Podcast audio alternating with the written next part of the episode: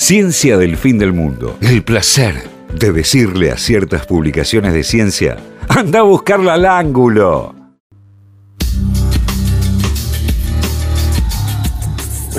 ¿Esta es tu preferida, Adito? Eh, me gusta mucho esta banda, es Medesky Martin Wood. Oh, eh, qué impresionante. Pero justamente hoy vamos a hablar de gente que se parece mucho, pero no es gemela. Porque yo traje una, em, una pequeña historia de los. No, no, no puedes comer porque neces- necesito que digas la palabra todas las veces. Dale. Eh, no estoy comiendo. Eh, eh, esto empezó como un proyecto fotográfico de François Brunel, un fotógrafo que dijo, che, voy a, foto- a- voy a hacer una alto idea para hacer fotos.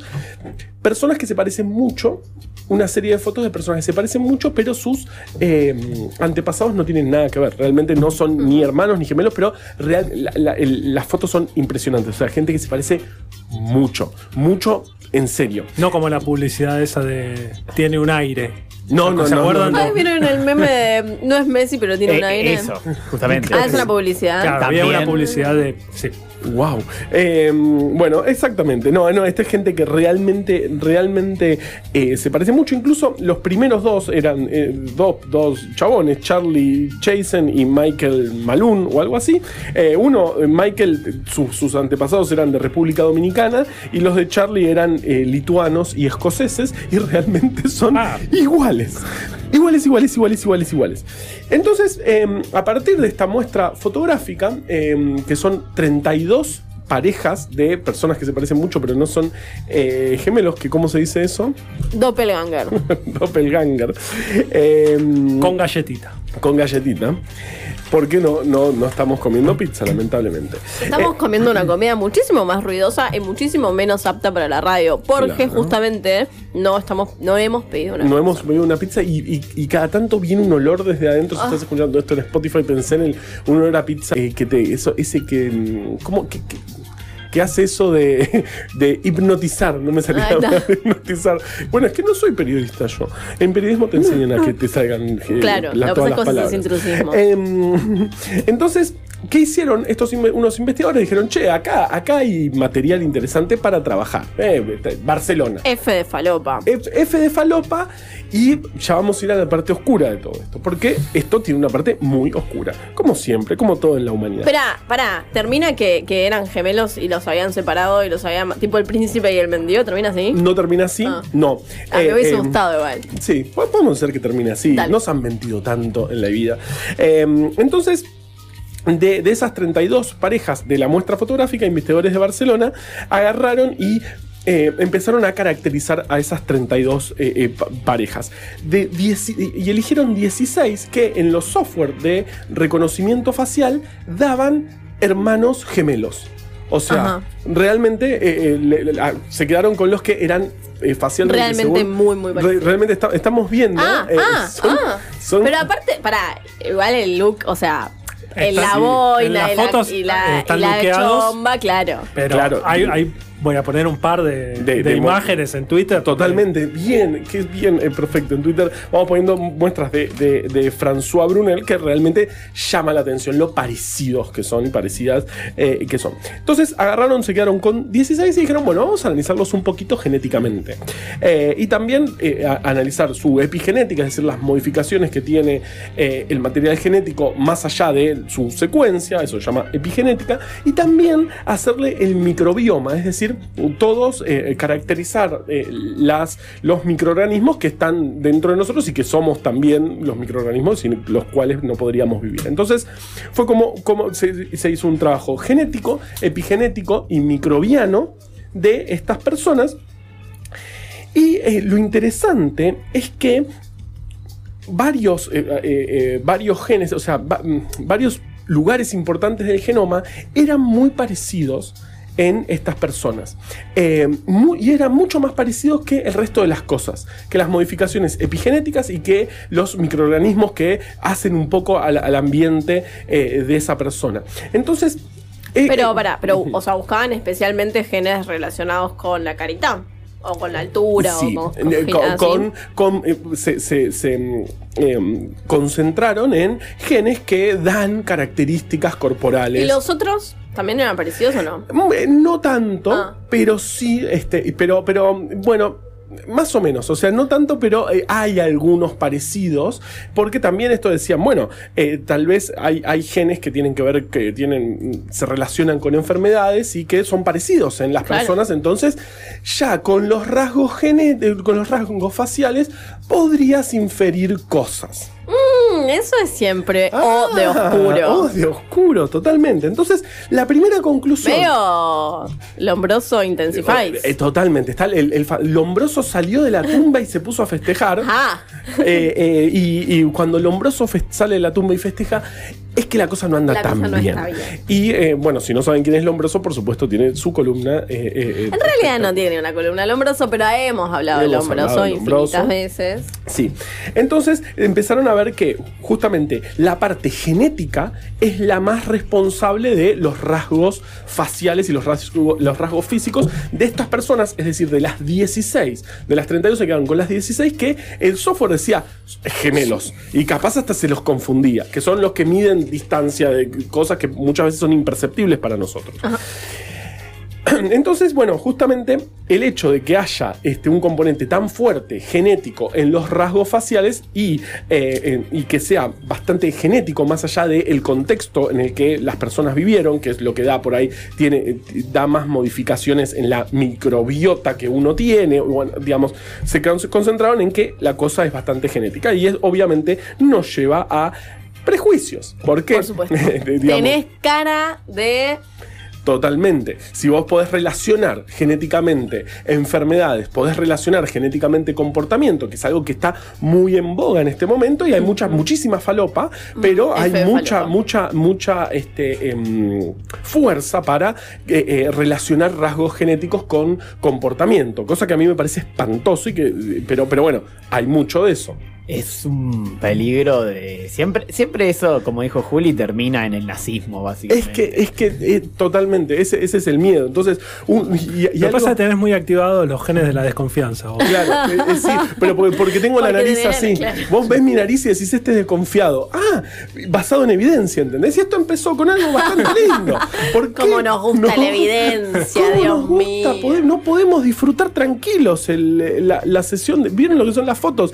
Eh, eh, realmente no podemos disfrutar eso, que ya no tenemos que poner nazis. Dios. Realmente. Eh, es impresionante, son personas que se parecen mucho. Eh, y justamente, bueno, entonces, el trabajo que se publicó en la revista hegemónica Cell la semana pasada, y que es- del que se habló mucho, incluso salió en los medios nacionales. pará, me está jodiendo que esto que te está diciendo que se puede asociar genéticamente. O sea, tipo, tenés No. cara de tener anemia.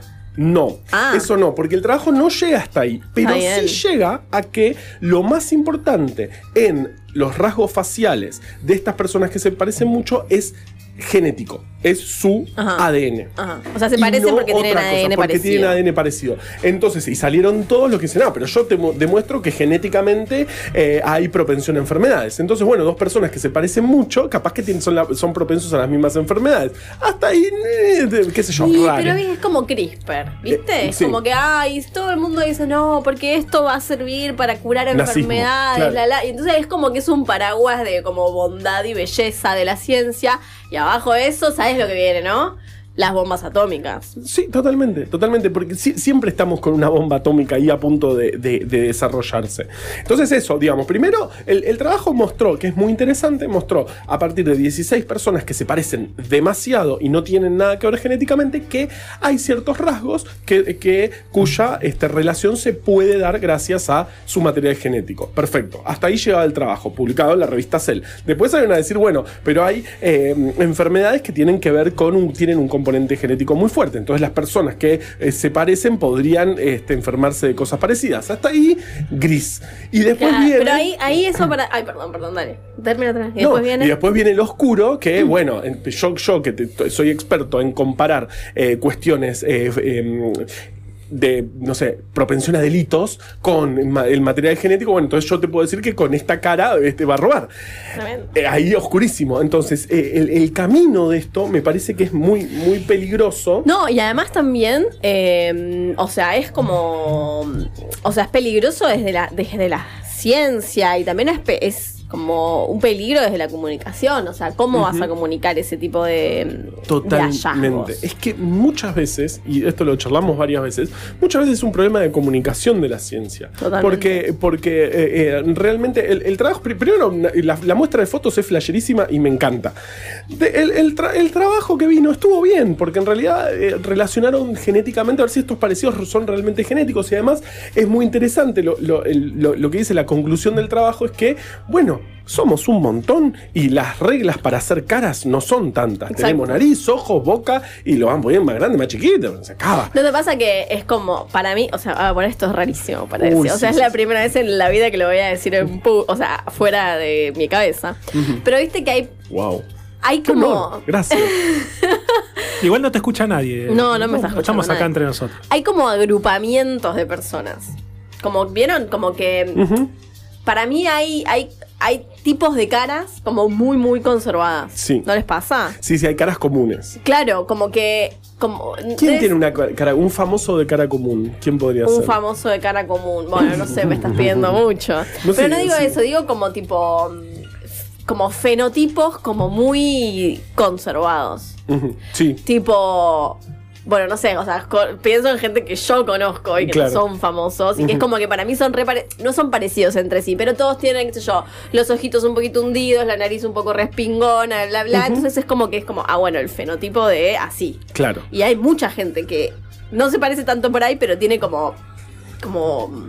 No sé. Es rasgos eh, eh, parecidos. Como muy parecidos. Porque realmente, porque la, la receta para hacer una cara no es infinita. Claro. Realmente no es infinita. Eh, digamos, puede ser, digamos, sí es infinita, pero No, a grandes rasgos no saltones es. Claro. o chiquitos. En- entonces, claro, somos 8 mil millones en el mundo, así que nos vamos, si buscamos más, vamos a encontrar un montón de personas y prob- probablemente tengamos personas muy parecidas a nosotros. ¿No te da un poco miedo igual? Sí, un montón. ¿A vos a quién te dicen que te pareces? ¿No te Yo pasa que.? Una vez vi a una persona muy parecida a mí en la calle, eh, un chabón alto que caminaba igual que yo y, y pasé al lado de él y Era nos sentimos, yo siento, nos sentimos los dos muy raros. ¿A ustedes, a quién, a quién, León, no les pasa tipo, no, vos te pareces a tal famoso actor o lo que sea? Eric Estrada. No sé quién es. A ver.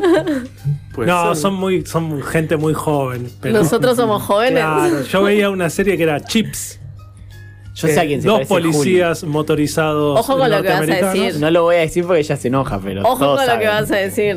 No, Una decilo. Una decilo. diputada nacional. Decilo. Ustedes pueden creer que. Mar- ustedes oyentes pueden creer que Martín Di Voy a hacer una encuesta en Telegram. Hacela, hacela. No sé si te pareces a Eric Estrada, Dani. A ver. Pero, pero. eh, em, Eh, Juli se No. parece claramente a Gisela Marciota. Ustedes pueden creer. pero te pareces, no es que sos igual. para mí, es- para mí, Gisela Marciota es un bebé gigante. Es un Para bebé mí gigante. no. ¿Vamos a hacer un estudio genético? Entre con una Gisela muestra de sangre Marciota y tuya. yo. Bueno, a ver si da eso. Entonces, eso, eh, el, el- el- el trabajo arranca diciendo, bueno, este, eh, em, analizando profundamente, genéticamente, eh, más allá de los componentes genéticos, y demostrando que, bueno, que, hay, lo- que los rasgos faciales tienen un gran componente genético. Algo esperable eh, y que, bueno, llama la atención porque, bueno, son personas que no tienen nada que ver en, su, en sus parentescos. Hasta ahí todo bien. Después, obviamente, salieron, salen a decir las cosas, cómo se empieza a poner, a poner oscuro y todos los prejuicios que vienen ahí. Porque también vos podés, si vos torturas a los datos, te dicen cualquier cosa. Eh, es, es una frase que su- suelo usar. Entonces, vos podés agarrar. eh, em, datos, manipularlos de alguna manera y decir, basado en evidencia genética en esta cosa, cosas además, horribles. y además, digamos una vez más, creo que vas, voy a empezar a decirlo todos los programas. Sí. Hay tantos datos, tantos, Tantos datos. que literalmente podés, que, o sea, puedes encontrar un, o sea, puedes encontrar escritos procesados, datos en un paper que digan una cosa y que digan la contraria, y los dos igual de publicados, igual de, igual de mm, referato Porque justamente la ciencia es eso, está, no, digamos, la- las fronteras del conocimiento está cambiando todo el tiempo y digamos eso. Al haber, al- est- estamos yo creo que en un momento muy interesante de la ciencia en la cual tenemos una cantidad de datos enorme. Sí. Y eso trae problemas porque, listo, buscando, eh, eh, revolviéndolos, corriéndolos un poquito, manipulándolos. Este, no- este lo saco porque da raro. Eso también Podés lo vimos decir- en la columna de craniometría. Exactamente, puedes decir cualquier cosa. Y estamos en algo muy parecido también, pues estamos volviendo. ¿Te das cuenta? al 150 años después, Sí. la vida es una rueda y da la vuelta.